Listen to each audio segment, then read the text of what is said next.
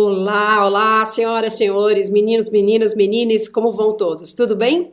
Eu sou Cristina Padiglione, estou aqui hoje no comando do barco do Splash VTV. Eu, graças a Deus, não estou sozinha, como diria Marcele Carvalho, que hoje teve que se ausentar da nossa janela aqui para o mundo, da nossa TV, que comenta TV, mas logo estará de volta. Então, como eu não estou sozinha, eu ia dizendo, estou com nossa querida Larissa Martins. Olá, Larissa. Oi. E e o seu parceiro de coisas de TV, do seu canal Coisas de TV, Fábio Garcia, que, atendendo a pedidos, volta a compor a nossa roda para falar de histórias de bastidores e comentar e dar pitacos na televisão. Bem-vindo de volta, Fábio. Olá, obrigado pelo convite mais uma vez. Muito bem, muito bem. Estamos ainda todos ainda sob o impacto da eleição, que foi bem puxada. A gente tem falado aqui que não houve nenhum reality show interessante esse ano, talvez porque a, o, né, a, as eleições tomaram todos os espaços possíveis aí da nossa atenção. Domingo foi a grande apoteose, o grande paredão, né? Domingo, então a gente teve aí o encerramento, que a gente achou que encerrou, mas não encerrou. Então o reality show continua, porque temos agora esse caso dos bloqueios de, de estradas, de avenidas, né? Essa, esse embrólio que vem tentando ser resolvido. Só não, não cabe aqui fazer brincadeira com isso, mas de fato parece um grande reality que a gente não é, não foi convidado a participar ou não quis participar né, dessa forma como está se desempenhando aí, acontecendo depois da, da vitória do Lula, por menos de dois pontos percentuais sobre Jair Bolsonaro. Temos aí um time de um pequeno grupo de revoltados fechando o caminho das pessoas. E a gente tem também uma, uma certeza aí, depois do domingo, com toda a cobertura de TV. Vocês estão se perguntando por que, que essa mulher está falando de assuntos, porque tudo cai na televisão, gente. Então, assim. Na televisão domingo tivemos um William Bonner como nunca vimos antes, né? Esse, é, esse foi o, o, o assunto domingo. O Bonner só não foi mais assunto no Twitter domingo do que o próprio Lula e, o, e do que a derrota mesmo do bolsonarismo na, no campo federal. Mas de fato foi uma surpresa, não foi uma surpresa tão grande assim, porque ele tem avançado já nesse território de estar mais coloquial, mas a gente vai conversar sobre isso aqui hoje. Já adianto que a gente fez uma enquete, mas eu ainda vou fazer um suspense com a, o resultado. A gente fez uma enquete para saber se as pessoas querem o William Bonner mais soltinho, como ele se mostrou no domingo ao lado de Renata Lopretti, ou se a gente pode querer que ele fique sempre naquela coisa mais estática do Jornal Nacional, né, que é, vem já de desde 1996 ele ocupa a bancada é, e ele já está, acho que, se equiparando com o Cid Moreira no, no, tempo de Jornal Nacional. E domingo ele fez uma coisa, ele, né, na cobertura de domingo, ele já tinha feito cobertura de eleição uh, na eleição passada, em 2018, com a Loprete, é uma dobradinha fantástica os dois, porque ela é um, uma caixa registradora de memória, de números e muito, ela é uma excelente observadora, ela pega cada detalhe das imagens que, que aparecem na tela, ela pega o Alckmin cochichando na orelha do Lula na hora em que ele faz o primeiro pronunciamento, e ali está um Bonner absolutamente à vontade, e absolutamente confiante nos números da, da, da parceira dele de cena, né? É, a gente viu ali alguns momentos em que ele até quase que ele imitou o Lula, ele se conteve, disse que ele confessou que é um excelente imitador do Lula. É, eu sou, ele falou, sou um excelente imitador do Lula, mas não me contei, enfim. Vou jogar a bola para vocês, porque foi realmente maravilhoso. Quer começar, Lari? Posso começar. Eu, é, eu acho que foi, foi legal assistir, né? Porque é um momento tenso a apuração de uma eleição, né? ainda mais essa eleição com essa importância que tinha essa. E acho que os dois fizeram uma dobradinha ótima ali, seguraram muito bem por tantas horas, né? Porque às vezes foi aquela coisa, nossa, o que a gente vai falar agora? Como que a gente vai trazer tais assuntos? Eles não podem parar de falar e às vezes não mudou tanto assim as coisas, não mudou tanto assim as porcentagens, nada aconteceu de tão incrível e eles vão trazendo novas é, novas informações, a Loprete sempre perfeita ali, na, muito boa na cobertura total das eleições, né? Ali desde a entrevista com os candidatos, a quando traz informações do Jornal da Globo, é, faz análise de pesquisa como ninguém, me deixou muito tranquila em, em algumas situações. E o Bonner, acho que foi um, um, capítulo à parte, assim, né? Muita gente não esperava vê-lo assim, né? muito solto, comentando até de barraquinha de churros na. Foi. o, o plural de churros no, no, no, Rio de Janeiro. E a, o meme lá da água, que ele foi abrir água em lata, que, ah, olha lá, o Bonner já foi abrir uma cerveja. Enfim, muito, muito espirituoso durante toda a cobertura. Acho que foi muito bom, muito bom para ele, muito bom para a gente também que pôde assistir acho que o Bonner foi uma atração realmente muito grande né, nessa cobertura, mas ele já, eu acho que já, já sinto que ele vem ficando menos rígido no, nos últimos anos. Eu acho que quando ele começou a ter um perfil no Twitter, acho que foi em 2016 que ele fez, ele começou a interagir mais com as outras Nossa, pessoas. Isso, então... era, isso foi um capítulo à parte isso, da história isso... de Bonner também. Pois é, que ele fazia enquete de qual gravata ia usar. Eu já acho que ele já estava flertando um pouco com essa coisa menos rígida. E a gente já vem visto isso. No último debate, por exemplo, ele estava bastante calmo, mesmo sendo uma situação muito tensa, que é o, o último embate entre os candidatos à presidência. E no, no programa da apuração, ele estava ótimo, até porque ele reforça que ele era ex-colega da Lopretti de faculdade, né? Então eles têm esse laço mais antigo e a personalidade dos dois e, e o, o tipo de dado que cada um consegue apresentar se complementa no programa. Aí foi muito bom, tanto em questão dos números, quanto a questão de nos manter atualizados, mesmo quando não tinha algo interessante. A Larissa falou que não mudava nada. Teve um momento lá perto do final que o Bonner tava falando: Ah, então eu não sei o que falar aqui. A gente olha, tem os númerozinhos aí, a gente não tem muito o que falar. Aí mudava os números e eles falavam. Aí ficava lá conversando. Foi muito, foi muito gostoso de assistir essa dupla. Gostaria de ver mais disso. Muito bom, eu também queria, porque eleição só de quatro em quatro anos fica parecendo que é o momento Copa dos dois, né? A gente Sim. tem que esperar a eleição para ter os dois na tela. É, queria só lembrar, porque eu eh, comecei já entusiasmada falando sobre eleição, que se você não deixou ainda o seu like, o seu joinha, por favor, faça isso. Você não vai se arrepender. A gente vai tentar fazer com que o seu tempo consumido aqui com as nossas historinhas valha muito a pena. Então, dê o seu like, se inscreva no canal, porque aí sempre que tiver uma novidade de Splash, você fica sabendo e recebe essa notificação. Hoje estamos aqui é, com o Fábio, já tem pedidos aqui para você entrar no elenco fixo, tá? Olha já tão, é, já tem ótimo retorno aqui. E Marcele se ausentou hoje, a gente está aqui é, contando histórias de TV para ver se ela aprova a gente. Ela está assistindo a gente aqui é, e logo ela estará de volta. Eu queria dar alguns números do domingo. A gente teve uma audiência muito boa, a gente está repercutindo isso. O Bonner virou meme mesmo com a história da latinha, né? Porque diz que a filha teve que avisar da França que ele estava sendo transformado em meme. Para ele, ele ver o zap nesse momento tinha que ser uma coisa relevante. Então, graças a Deus, uma das meninas mandou mensagem e falou: corrija-se aí. Mas era engraçado porque também, quando o painel se atualizava e eles usavam o termo virou de novo, todo mundo tomava um susto. Ele falou: não, eu preciso corrigir que não é virou. Parecia que havia, tinha havido uma nova inversão de placar, né? É, e as pessoas ficaram esperando aquele momento, como no primeiro turno, em que Uh, a eleição começa com Jair Bolsonaro na dianteira, e em algum momento aquelas linhas se cruzam e um passa à frente do outro. Então, quando ele dizia virou, ficava parecendo que teria havido uma nova inversão. Isso e mais o momento do Lula, né, que eu citei aqui, que ele falou que não ia imitar o Lula, e o momento também que ele faz um, ele repete uma história que uma frase que virou mais, o Lula acho que chegou a dizer uma vez, mas Bolsonaro que repetiu mais nos debates que é, dá um Google aí. Então quando a Renata falou que tinha uma a margem de, de votos era a mais estreita que a gente já viu desde a redemocratização entre os dois é, finalistas a essa eleição. Ele olhou para ele e falou assim: Você você está tirando esses números da sua memória? Quase faltou eu falar, você está tirando isso da sua cabeça? e ela deu risada e falou, sim. E ele falou, porque vão me perguntar? Ela falou, não, mas é isso. E aí ele é, brincou, não vou fazer igual o candidato que diz no debate, abre um Google aí, ele até disse, abre um Google. Enfim, ele estava completamente à vontade. A gente teve também uma, uma cobertura forte na Globo News e na CNN Brasil. Acho que CNN Brasil, ela estreou na pandemia, né, em 15 de em 15 de março de 2020. Então essa foi, acho que a primeira eleição é, para valer mesmo, né, da, da CNN como uma eleição presidencial foi a primeira prova de dos nove ali.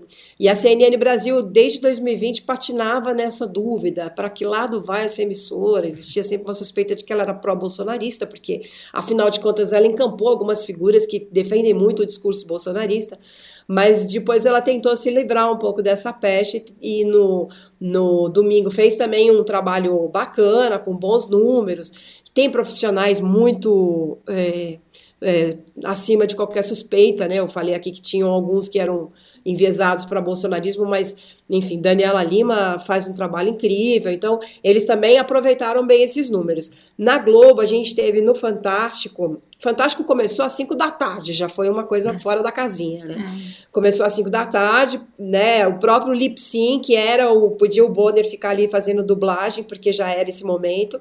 Então, a partir do momento em que se iniciaram as que se iniciou a, a, apuração dos votos no país todo, aquilo é, começou a rodar. E foi muito rápido, né? Virou um espetáculo mesmo possível, porque antigamente tinha um. aquilo se arrastava até meia-noite, uma hora. Hoje, nove e meia da noite, já se sabe quem foi eleito em todos os estados, quem foi eleito no país. Então, eles tiveram, nesse horário, das 5 até meia-noite, eles tiveram na Globo 25 pontos de média no, em São Paulo, que significa seis pontos a mais em relação ao horário normal. Quando eles falam isso, o horário normal considera aí a média das últimas quatro semanas nessa faixa horária. E no Rio de Janeiro tiveram um aumento de cinco pontos, né? Foi 24 no Rio, 25 em São Paulo, com esse acréscimo aí dos dois lados. É, a Globo News foi líder na TV por assinatura durante o, todo o processo de apuração. É, não, não foi só líder no, entre os canais de notícia, foi líder no total mesmo. Mas a Globo News tem ficado né, ali no, no na vice-liderança de, de, da TV Paga ao longo do ano, perdendo. Faz dois ou três anos que ela está na vice-liderança, perdendo apenas para o Viva.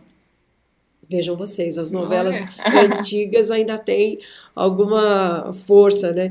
Mas nesse dia, no domingo, Globo News esteve em primeiro lugar. É, segundo a Globo, é uma, o G1 teve um total de 270. Não, peraí, já, já me embaralhei aqui com os números. Teve G1, teve TikTok, eles já somaram milhões de coisas. É, e no, no debate, na sexta-noite, também teve uma audiência espetacular que foi de 32 pontos é, de, com mais 50% ligados, né? No Rio de Janeiro, isso, e em São Paulo, 28 pontos.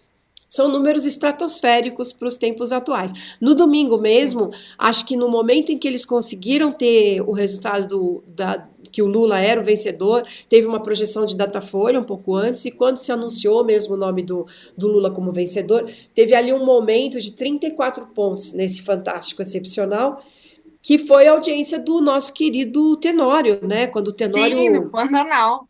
Quando o Tenório foi assassinado no Pantanal, teve 34 pontos, só para a gente ter uma ideia do que representa isso.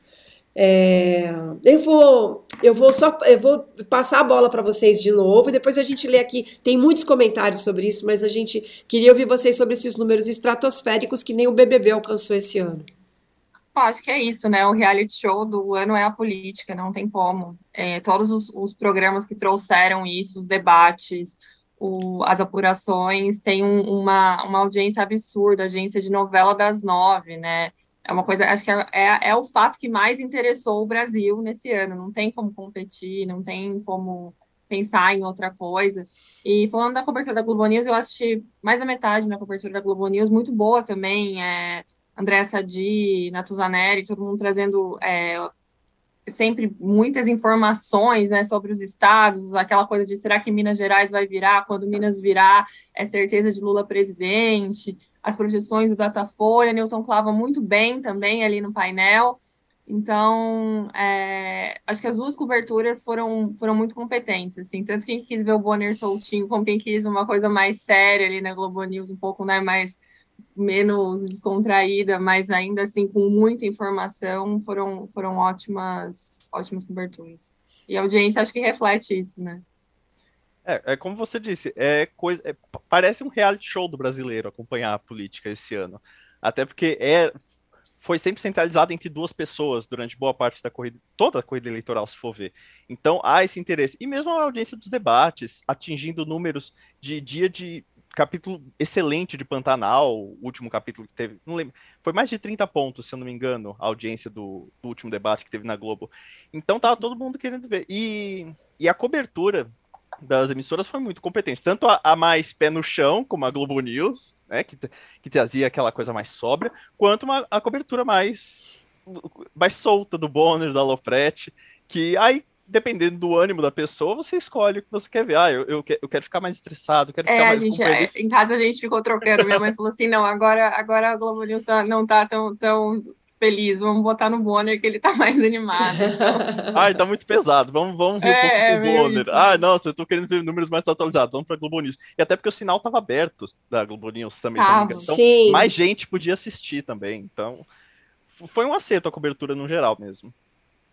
É, lembrando que a Band também faz uma cobertura sempre muito legal, né? Tem essa tradição de ter um, ter um é quase um é um tour, né? Que, que de, de ter um tour de políticos que passa pelos estúdios da Bandeirantes, pelos estúdios da TV Cultura, principalmente as duas. A Globo News e a Globo não trabalham muito com essa com esse modelo de trazer ali os especialistas, mas a Band é tradicionalíssima nisso e também foi super bem. É, teve ali um momento que ultrapassou três pontos de média, que não é muito normal no domingo para a Band, né? E, e assim, é uma audiência muito qualificada também da Bandeirantes, porque é um, já é um público muito interessado no assunto e nessas análises. Na CNN, a gente teve no YouTube um milhão de visualizações simultâneas, segundo a CNN. O site da CNN Brasil registrou mais de 130 mil acessos simultâneos, e aí eles tiveram lá outros números em redes sociais. É, eu queria aproveitar agora para ler uns comentaritos aqui, ó. Uhum. Vamos lá. Depois eu vou dar aqui a nossa enquete, como é que ficou. Alguém falou que esse senhor precisa parar essa manifestação, quando a gente estava falando sobre a manifestação dos, da meia dúzia de caminhoneiros que está atrapalhando o país todo. É, a gente tem aqui também Deixa-me ver. Olha, a rainha do azeite diz que vocês aqui, vocês, no caso nós aqui do UOL, também arrasaram no jornalismo do UOL. Foi uma coisa realmente Verdade. plantão permanente, né? Full time, foi bem legal também. É, e a rainha do azeite cita também a Band, a Globo e a, C, a CNN e os jornais impressos, que jornais é, que, né, tradicionais que deram conta também dessa desse, desse placar do domingo que foi emocionante, né? Porque foi bem apertado mesmo, é, só faltou ir para os pênaltis. E hum, Vinícius disse: meu, meu trio preferido, Fábio no elenco fixo. Tem que trazer a Marcele de volta, mas a gente pode botar o Fábio no elenco fixo. Não vamos, vamos pensar nessa. Não sei se o Fábio atura a gente aqui. ah, bom, é, tem, a gente está aqui Vamos ao superchat, vamos lá. Cadê o meu superchat? Christian, Christian Matheus. Manda, cadê o Christian Matheus? Vamos lá, Christian Matheus. Eu perdi o Christian Matheus da tela, gente. Ele está aqui, ó. Eu vou ler então. A Kiara diria, diria que está assistindo os três Kingos ao vivo no Splash, que ele botou cheio de X, igual o sotaque ah. de, de, de, de Jade Picon no, em Travessia. Muito perspicaz. Sim, sim, sim, sim.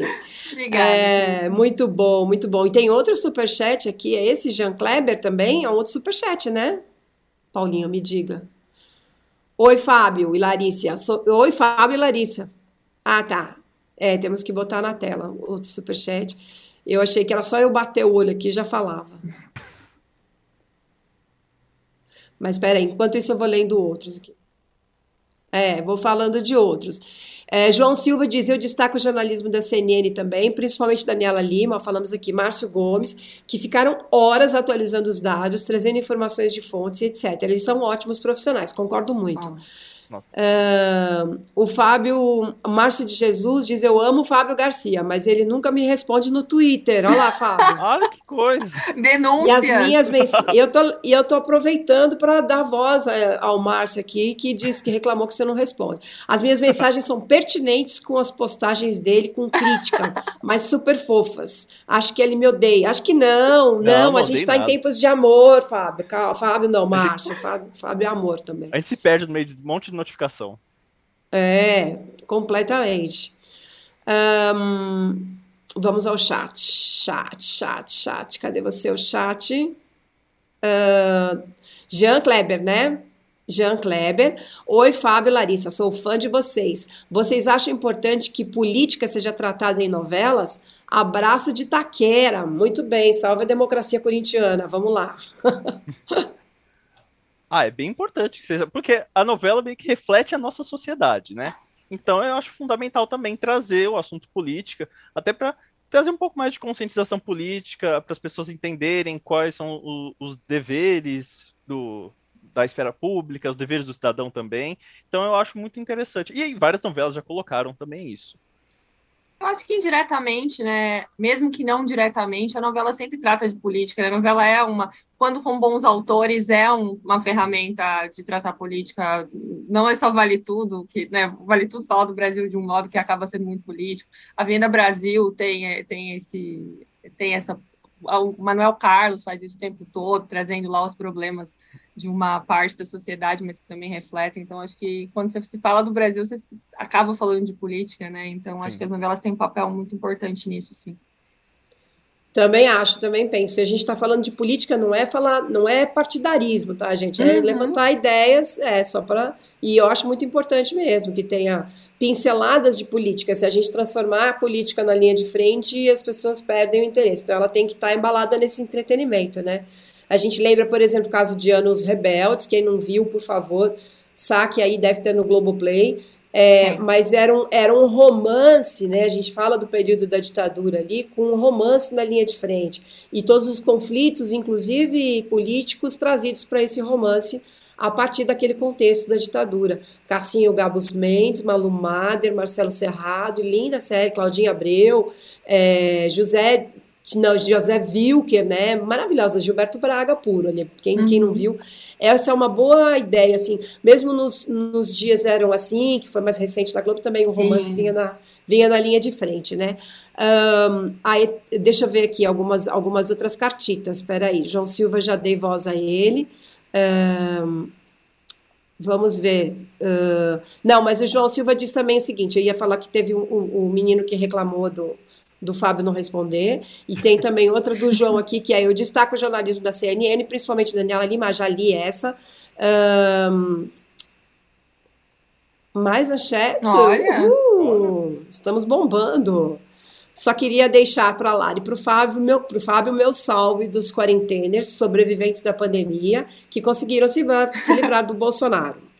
Viu, Lari e Fábio, especialmente para vocês dois. Ok. Salve para Caroline. Obrigado. Muito bom. Muito bom mesmo. É, eu vou agora, eu vou pegar aqui que a gente fez essa pergunta se o Bonner devia ser é, uma figura, né, se a gente devia promovê-lo a uma coisa mais, mais é, menos hard news, vamos dizer assim, é, ou se a gente deveria é, mantê-lo engessado no Jornal Nacional. O que, que vocês acham? Nossa pergunta era especificamente essa: se ele devia ficar mais solto no Jornal Nacional ou se a gente devia deixar como está. O sim ganhou por 75%. E tem 25% que acha que não, que ele tem que ficar preso naquela cadeira. tem, um, é, tem um pessoal que também já tá abusando, que já acha que o Bonner podia ser ali o substituto da Patrícia Poeta no encontro e vir, vir a ocupar o lugar que foi de Fátima, que também saiu daquela bancada super engessada, depois aprendeu a bailar na frente das câmeras, vir, começou a brincar até de cantar e agora já está fazendo até a apresentação do The, The Voice, Voice Brasil. Então, quem sabe a gente possa esperar um futuro Bonner mais nessa linha, né, ou num programa de entrevistas. Eu torço por isso, porque acho que tem um preparo legal ali também de né, tem, uma, tem um tom mais descontraído que ele poderia usar. E a gente Eu acho fica... que numa, numa coisa meio conversa com o Bial, assim, seria interessante, o programa de entrevista. Eu acho que ele tem um pouco essa, essa veia. Pensei, assim. pensei é. nisso também, pensei nisso. Gente, eu vou chamar um intervalinho nosso aqui, e antes eu vou lembrar que vocês podem dar ok, like, é, joia, enfim, que como você quiser chamar, uh, para o nosso vídeo, que tá bacana. A gente está aqui falando de cobertura de eleições, especialmente hoje. A gente está falando da cobertura do, do voto no domingo, mas daqui a pouco a gente até vai dar uma ampliadinha nessa conversa aqui para falar um pouco mais sobre o que uh, foi essa cobertura de com os debates, a cobertura dos telejornais, como é que se posicionou cada emissora e tal. Daqui a pouco a gente vai retomar essa conversa. Enquanto isso, você pode deixar o like, se inscrever no canal, porque você fica sabendo de tudo que está rolando em Splash e fica recebendo aí as nossas notificações lindas. É, enquanto isso, a gente vai para o intervalo é, e daqui a pouco a gente retorna já. Vamos lá? Bora mudar de canal. Socorro, Márcia, eu preciso muito da sua ajuda. Já coloquei Santo Antônio de cabeça para baixo e não consigo de jeito nenhum dar jeito na minha vida amorosa. Tá só ladeira abaixo, tá impossível. Ah, mas eu já sei como é que eu posso te ajudar. Você sabe o que é sinastria amorosa? Eu vou combinar o seu mapa astral com o mapa astral de outras pessoas para ver onde você vai se encaixar com elas. Mas peraí, eu vou conhecer essas pessoas? É claro, você vai conhecer para ver se dá match. Ixi, mas isso aí dá certo? Você vai ver. Vai ter umas bombas, mas vai ter coisa boa para você também. Vai ter pegação? Imagina, né? Você adora pegação, lógico. A Marta nunca erra, né? A Marta nunca decepciona. Leve. Ô, gente doida! Chaveco, chaveco. Acho que eu estou completamente apaixonado. Nós chegamos no final dos tempos. Ou eu estou muito velho. Romance nas Estrelas. Toda quarta em Splash. Para de ser doida!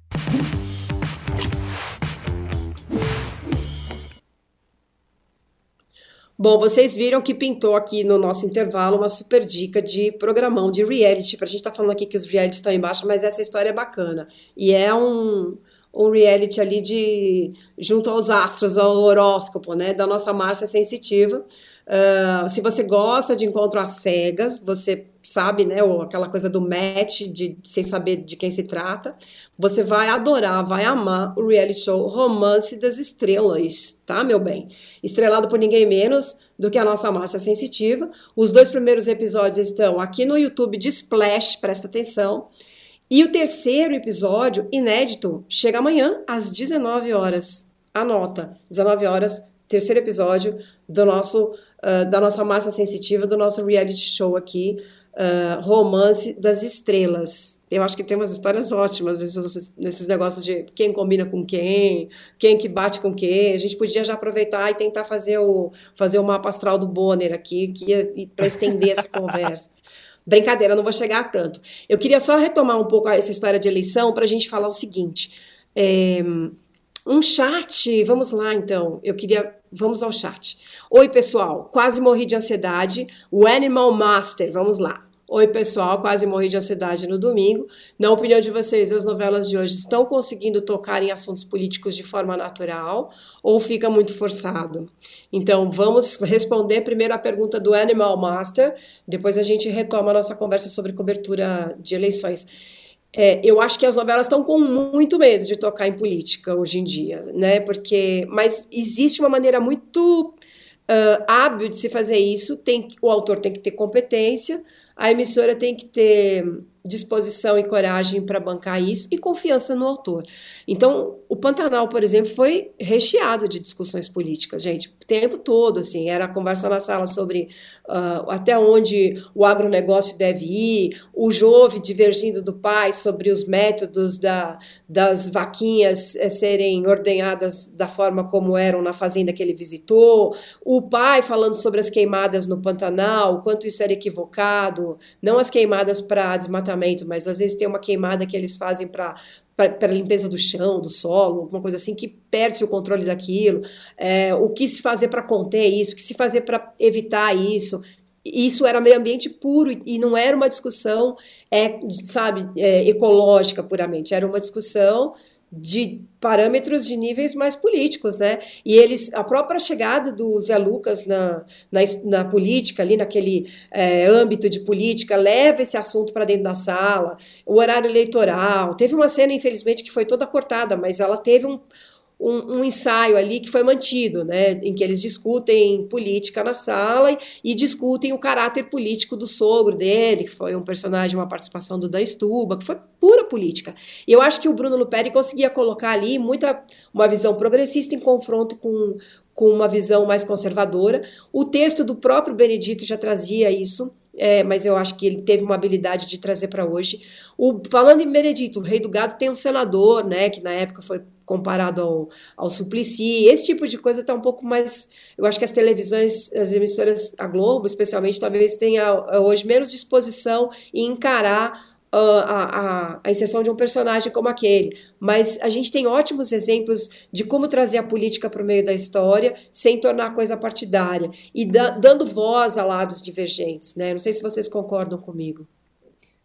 Não, concordo super. Eu, recentemente a, a, Globo não tem colocado tantos personagens políticos, mas até que flerta. Tem o Sabá Bodó em Marco é, Sertão, por exemplo. Isso. Ele é, ele é, mais cômico. Que é, um, que é um odorico, né? É um Sim, odorico. É um... Cês, tudo bem, vocês não têm idade para isso, mas eu, eu, eu assisti na, eu quero, quero dizer só que eu assisti na reprise, tá, gente? Também não assisti o Bem Amado. não assisti o Bem Amado no original, que eu ainda não tinha idade para isso, mas é, é um odorico, só para fazer essa referência que é muito legal, assim. Ah, tem até a versão mais recente do, do Bem Amado, que teve no começo dos anos 2000, acho que foi com o Marco Nanini que fez o Odorico. Isso. Mas eu acho que a, as emissoras elas acabam optando por falar do assunto político de forma mais indireta, mostrando assuntos políticos e como eles afetam os personagens.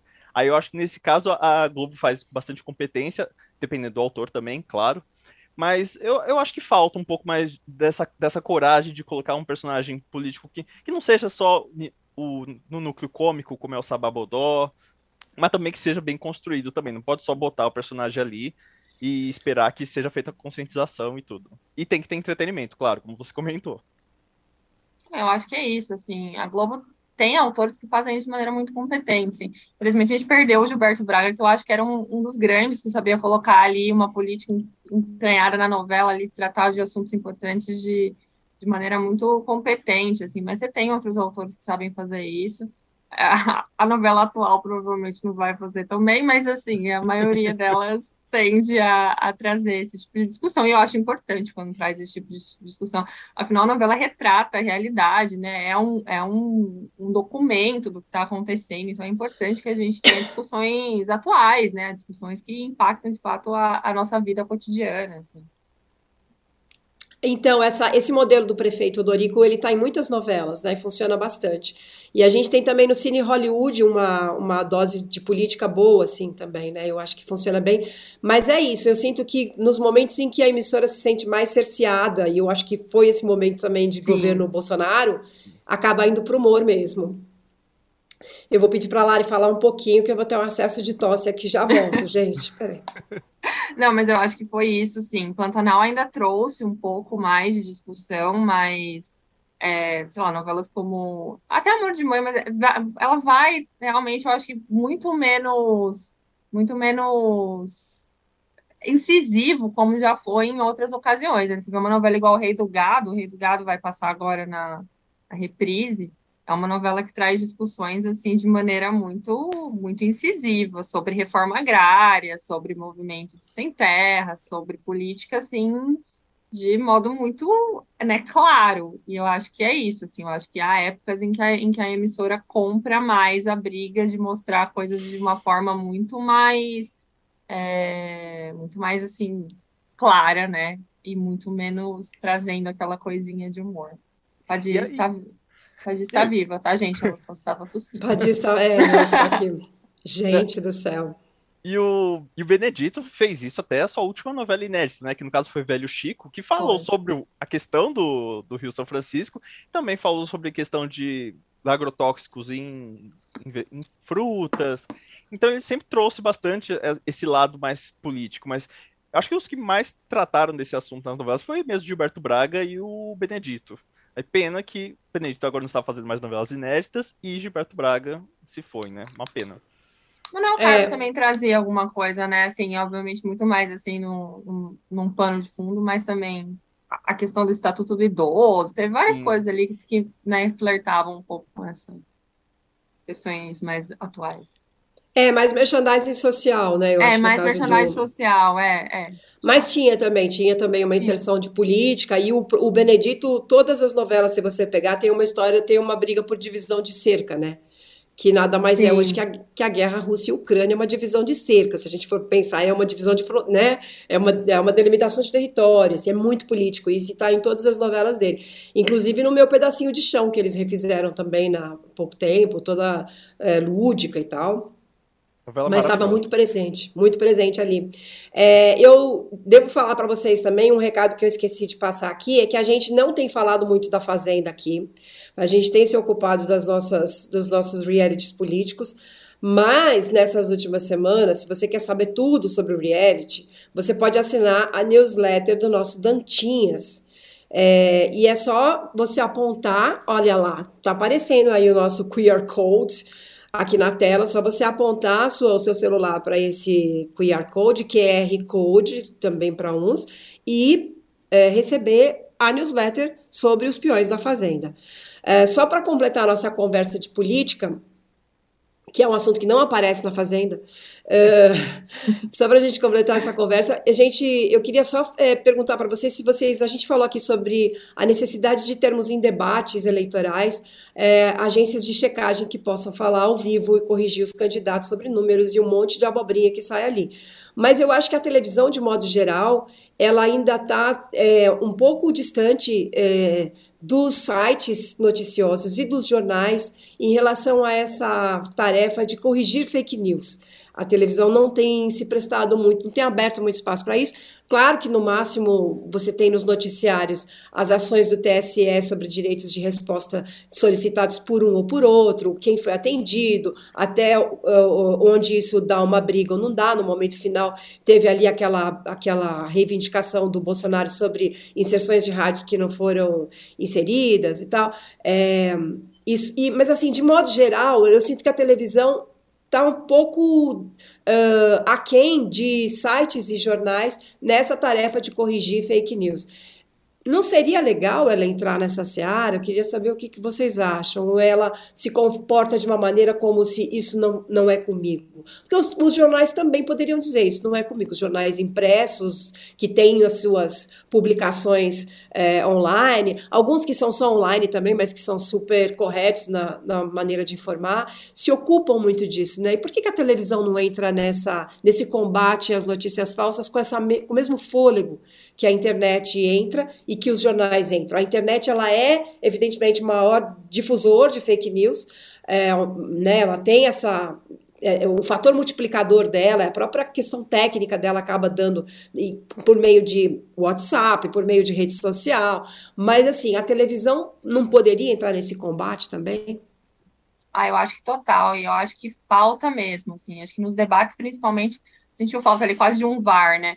Porque acaba sendo que, o, que o, o, político pode falar qualquer tipo, qualquer tipo de coisa que venha na cabeça dele e, e trocar a realidade ali de maneira né, que seja é, agradável para ele, que seja mais conveniente, e não tem contraponto, né? E quando uma coisa não tem contraponto, fica muito complicado, porque por mais que depois se pegue o, o trecho que foi falado no debate, coloque na internet, uma agência de checagem vá lá e fale, não, não foi assim, aqui estão os dados, quem só viu na TV já pode ter acreditado nisso. Quando isso circulou no WhatsApp, já, já acabou, sabe? Você já tá. A mentira já foi feita.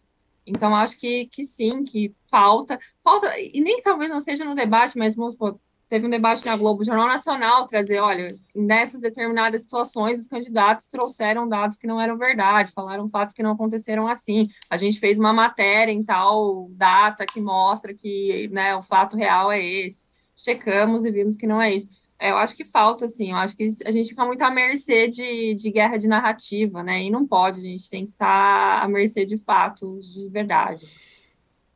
Tem sido fundamental a presença de, de agências de checagem durante o debate. Só que aí, infelizmente, acho que os candidatos não aceitariam participar caso Sim. tenha isso. Um candidato não iria participar de um debate em que, se ele falasse uma abobrinha qualquer, aparecesse uma agência e falasse: olha, não é assim, é dessa outra forma. Porque ele está ele tá querendo aquele, aquele, aquele videozinho que vai compartilhar na rede social dele falando um monte de coisa e as pessoas vão tomar como verdade. E eu acho muito estranho, acho que foi no debate da Band que uma das parceiras era o Google mesmo. É estranho que tem um debate em que o Google era um dos parceiros e não havia tipo, os candidatos direto, ah, dá um Google, dá um Google, mas não se podia dar no debate, né? Não, não mostrava para o público que é o maior interessado quais, quais declarações eram verdadeiras ou não. É, isso é algo que deve ser muito estudado ainda. É verdade, Fábio, você deu uma boa ideia, porque o Google estava fazendo uma parceria mesmo com esse debate é, e, podia, e podia ter essa, esse merchan de Google, né, num Sim. sentido útil, né, uhum. né, de entrar e fazer correções. Mas eu acho, eu tenho a impressão que no debate em si, eles dependem muito do, das regras. Eu tenho impressão, não. Essa é uma informação é, é, segura, assim. O debate depende das regras que os dois, os, os dois, os, todos os partidos acordam no primeiro momento da eleição. Do primeiro para o segundo turno é feito uma, um reajuste desses acordos entre os partidos que vão para o segundo turno. Então, isso depende também da boa vontade desses senhores é, e senhoras, né, no caso, os representantes dos partidos, e talvez a televisão não tenha total domínio sobre isso, a não ser dizer, não, se for assim eu não quero fazer. Pode ser uma queda de braço. Mas nos telejornais, não. Nos telejornais é possível fazer isso.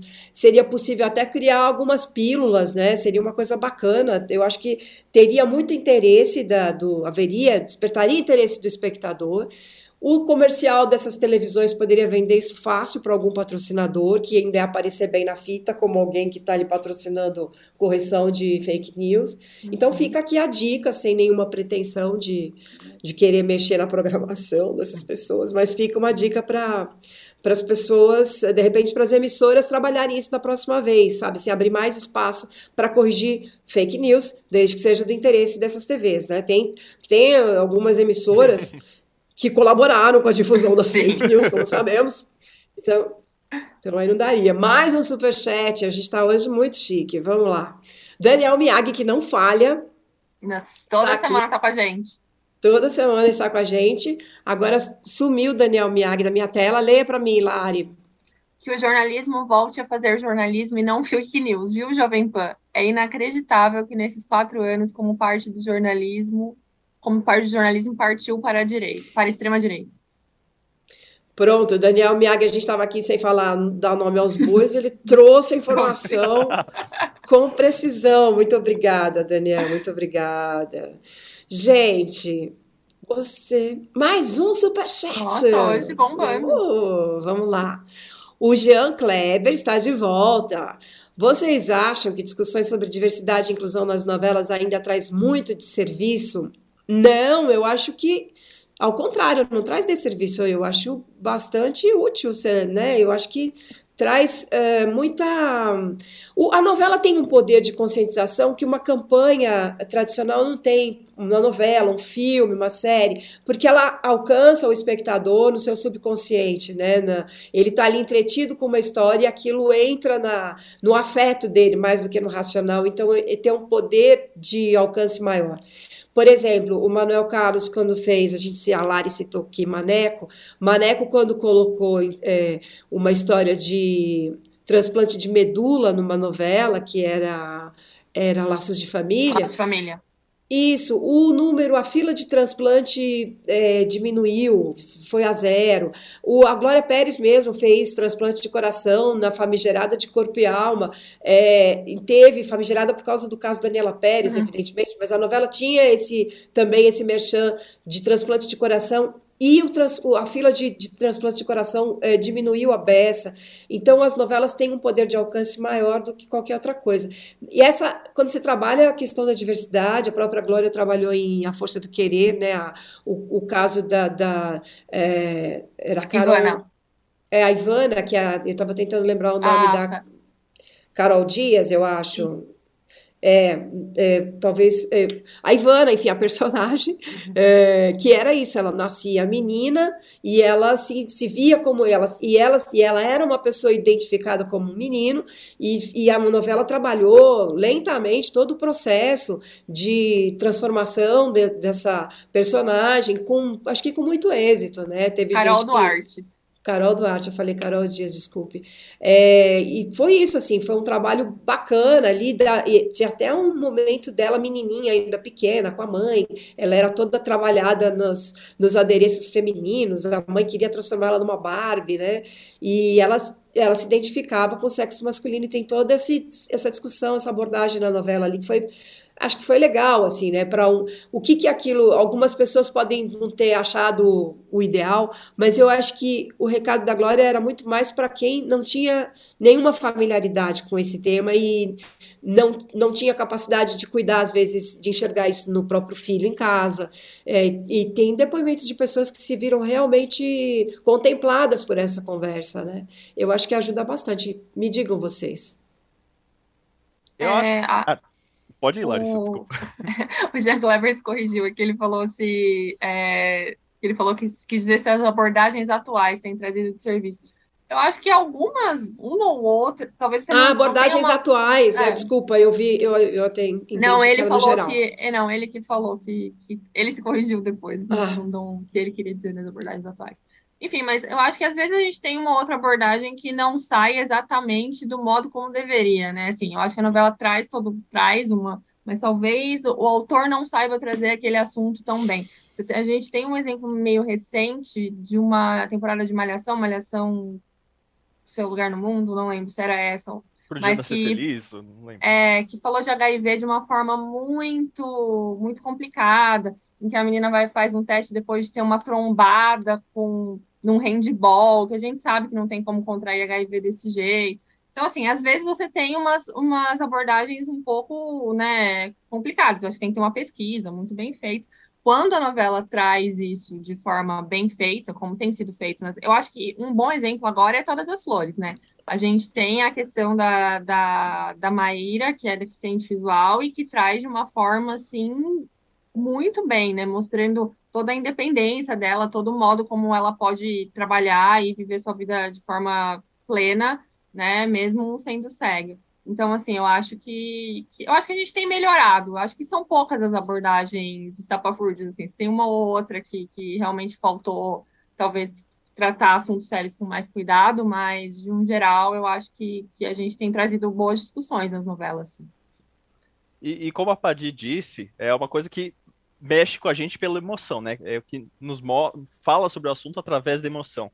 Então, atualmente, eu acho que, no geral, a gente está tendo boas pautas. Algumas ainda não, não sei se eu, se eu tô engolindo muito bem. Tem a questão de travessia do personagem Rudá. Eu não sei se eu, eu. Teve toda a questão de que ele é a fonte de todas as fake news da novela, que isso já é outro assunto, mas também vai, vai trazer a questão de ele ah, ser uma pessoa sexual. Então, não sei o que, que pode vir daí. Não sei se é interessante botar isso no mesmo personagem que está causando todo o mal da novela. Então, a gente vai ter que acompanhar a travessia, né? Vamos ter que. É, ou não. Fica critério de cada um. Essa alternativa é muito boa também. É, gente, eu queria dar um giro, que a gente está aqui se estendendo, a conversa tá ótima. Só dar um giro rápido para a gente dar umas dicas de programação. Vou começar pela Lari, que tem para me contar. O que, que é mesmo que Lari vai me contar? Diga lá, Lari. Ai, documentário sobre o caso Flor de Lis, vem aí na Globoplay. Flor de Lis, isso, isso. É, dia 4 já estreia. É, a Globo foi esperta, né? O, o, o julgamento dela é dia 7 já. E aí a Globo vai fazer de uma forma que vai ser dois episódios por semana. Então saem dois antes do julgamento, dois na semana do julgamento, Nossa. dois depois do julgamento. Meu Deus do céu. Inteligentíssimo. Então, assim, quer dizer, vai estar tá a série junto com o assunto que provavelmente vai ser muito falado, né? Porque é um julgamento muito esperado, é um caso todo cheio de, de, né, de poréns ali, de reviravoltas e tudo mais. Então, aí eles prometem trazer uma, uma grande, grandes informações sobre o caso, fazer uma, uma, uma, é, uma retrospectiva do caso Flor de Lis aí, enquanto ela estiver sendo julgada. Então, vai ao no Globoplay a partir do dia 4, mas vem dois episódios por semana, então é por partes. Vai ser um true crime true. É, é. exatamente, em tempo real, claro. Fabi. No meu giro, eu vou trazer sobre a série do Silvio Santos que ainda está rendendo assunto. Bastante gente está falando sobre isso. Estou assistindo, estou me divertindo bastante com a série. Eu acho que ela traz bastante entretenimento, principalmente para quem gosta do universo da TV. E a grande notícia é que no último domingo a gente teve uma manifestação dos próprios Silvio Santos sobre a série. Ele deu uma entrevista no canal do Lucas Padula. Aí ele falou uma resposta meio que a gente não sabe dizer se ele assistiu ou não. Ele falou que é meio qualquer coisa, é meio mal feita, poderiam ter feito melhor, mas não falou especificamente. Ele falou que também não lembrou do, dos atores, não guardou os atores. E isso se soma às outras reclamações do clã dos Abravanel, né, que não, que não gostou do, da série e a forma como foram retratados. Mas para nós que estamos fora, tá muito interessante acompanhar. e, inclusive, saiu até a notícia que já tem trechos gravados da segunda temporada que vai focar sobre a, a, tudo a ver com o assunto de hoje, que é quando o Silvio tentou a carreira política como presidente, candidatando à presidência. Então, pode vir coisa muito boa aí. O Silvio não vai gostar, mas pode vir coisa boa aí. É, o pessoal está esperando a parte do sequestro, né, também. Tem, tem, várias histórias ainda para serem contadas. Pô, dá pra fazer Mas... umas temporadas aí. Sim, sim. Eu vou dar a dica do documentário do Racionais, que está saindo dia ah. 16. Meu, é muito bom. Meu, olha aí. Meu, é muito bom. Eu assisti ontem uma pré-estreia que teve uma única sessão na Mostra de Cinema Internacional de São Paulo. É, tive o prazer de assistir uma, uma, essa sessão ontem que foi lá na, na Cinemateca, eles estavam lá, tinha um, um, uma multidão de gente, foi lindo. Mas o documentário é maravilhoso, super bem feito, da Juliana Vicente.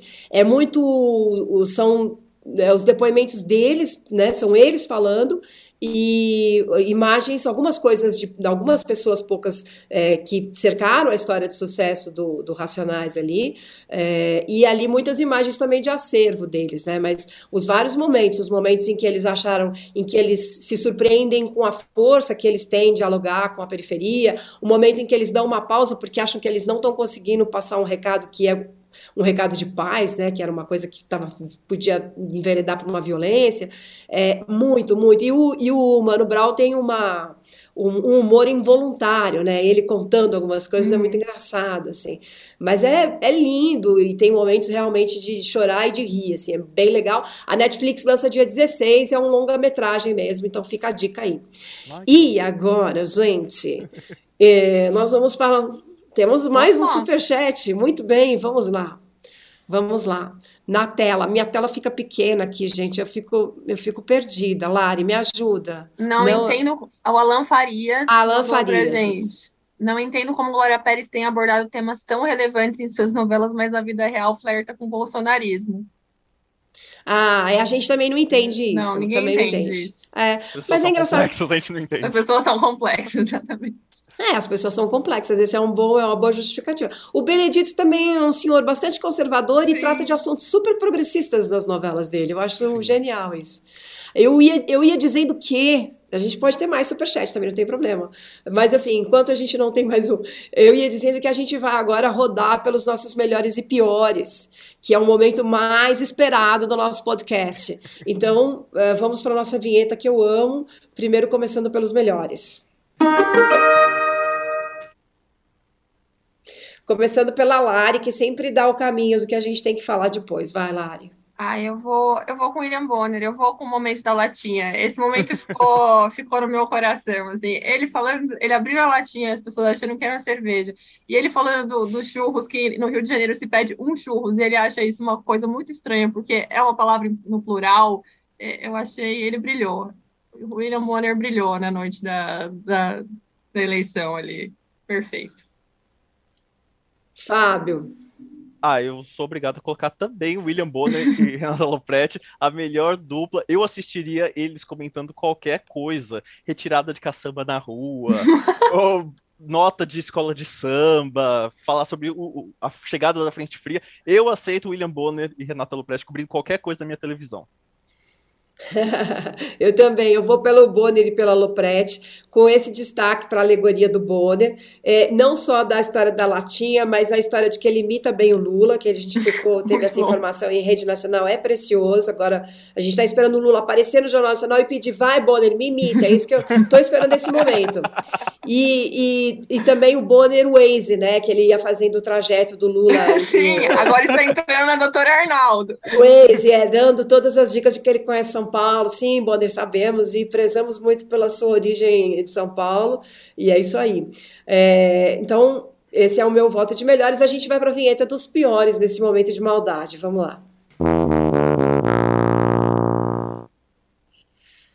Lari, começa, Lari. Ah, eu vou com os piores, uma coisa meio geral, o fato do presidente da República não ter se posicionado, de não ter, de, não falou de, disso ainda, porque simplesmente a gente não tem uma resposta sobre isso.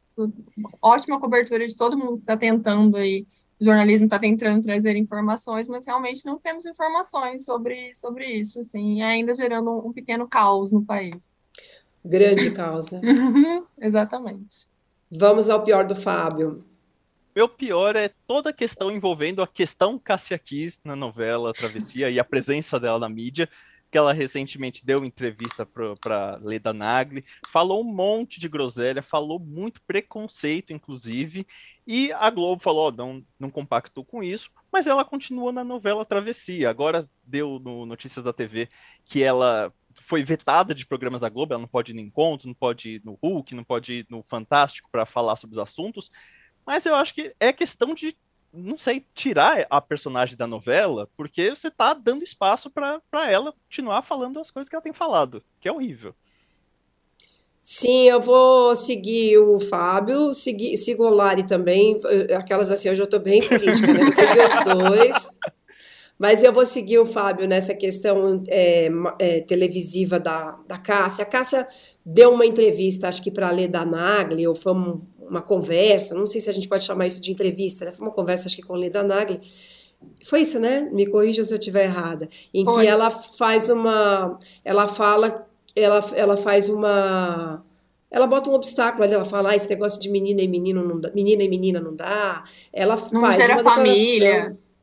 Ela faz uma declaração homofóbica. Sim. Dona Cássia, eu quero dizer que isso é crime.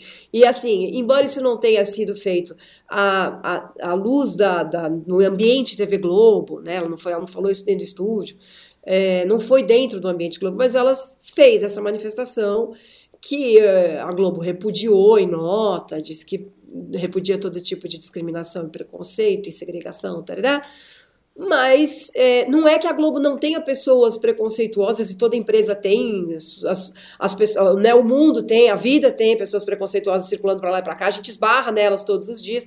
Mas quando você tem uma pessoa que é pública e faz uma declaração como essa, eu acho que caberia a emissora é, ter uma atitude a mais, além de uma nota de repúdio, né? Ela está no ar numa novela, ela lida com homossexuais como nós lidamos o tempo todo dentro do, né? Tem pessoas incomodadas com isso nos bastidores da Globo, tem Sim. gente que pediu para mudar de, de, de núcleo, de, de camarim, de sei lá o quê, porque essas pessoas estão presentes ali e desagradável, uma coisa constrangedora, né? É, claro que se fosse, se fosse uma declaração, a gente teve ali um caso de é, suspeita de suspeita não, né? Uma coisa de em torno de é, racismo, né? Uma, uma, uma, questão com William Vac que foi prontamente é, teve um, uma atitude pronta imediata, mas porque era ambiente Globo. Mas quer dizer, se não é ambiente Globo, a pessoa pode falar. É isso que fica essa discussão agora, né? É, e Cássia não se desculpou e nem com o repúdio da não voltou a falar nisso. Enfim, eu não sei que mal essas pessoas fizeram para ela, onde foi que essa pessoa se perdeu nesse sentido, porque realmente é lamentável que alguém com essa carreira, com esse histórico de trabalhos lindos que ela fez, é, possa chegar agora num momento de dizer a minha despedida de novela, se despedir desse jeito, assim, achei bem ruim, assim, para mim é uma decepção, só para deixar aqui o meu, a minha manifestação sobre isso. É, a gente está chegando ao final do nosso Splash VTV. Eu quero saber se você botou lá o seu like, se você se inscreveu no canal, se você vai receber as declarações, a cartinha do Dantas da Fazenda, né? E vai assistir também o reality da nossa Márcia Sensitiva. É tudo recados vários que a gente deu aqui hoje. Marcele deve estar de volta e a gente Vai ter mais um superchat, porque a gente não para aqui, gente. A gente. superchat o tempo todo. Daniel Miag voltando à nossa tela, dizendo para dizer só o seguinte: que antigamente as novelas citavam fatos políticos reais. Por exemplo, ele cita aqui Bebê a Bordo, a personagem da Anissete Bruno era fã do Mário Covas. Ah, que legal. Uhum. E Vera Jaca, personagem da Flávia Alessandra, agora sumiu para mim, porque ele vai embora. Perguntou para o Murilo Benício se Lula sabia do mensalão ou não. Ah, então, essas coisas são muito É. divertidas, né? Mas eu acho que a Globo tem, tá muito retraída nesse tipo de, de, não digo manifestação, assim, mas de expressão, né? Eu acho que as coisas deram uma boa pasteurizada, assim, e eles têm evitado de falar nomes, né? Mas, enfim, é o que temos. A gente viu aí, por exemplo, no filme O Debate, que eu espero que logo esteja no, no streaming do Globoplay, é, o nome de Jair Bolsonaro e Lula não é nem citado, não são nem citados os nomes, mas o filme inteiro faz todas as referências aos dois, né? É um filme com Paulo Betti e Débora Bloch que é maravilhoso, direção do Caio Blá. Quando aparecer no streaming, por favor, assistam. Gente, nós vamos encerrando por hoje.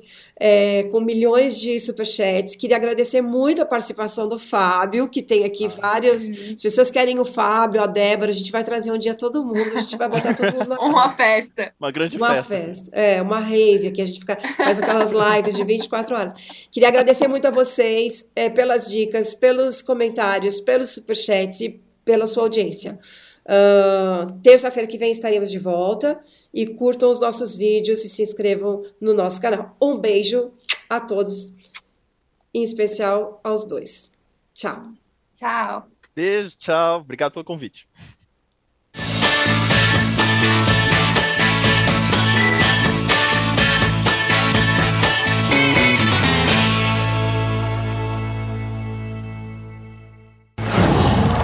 Qual?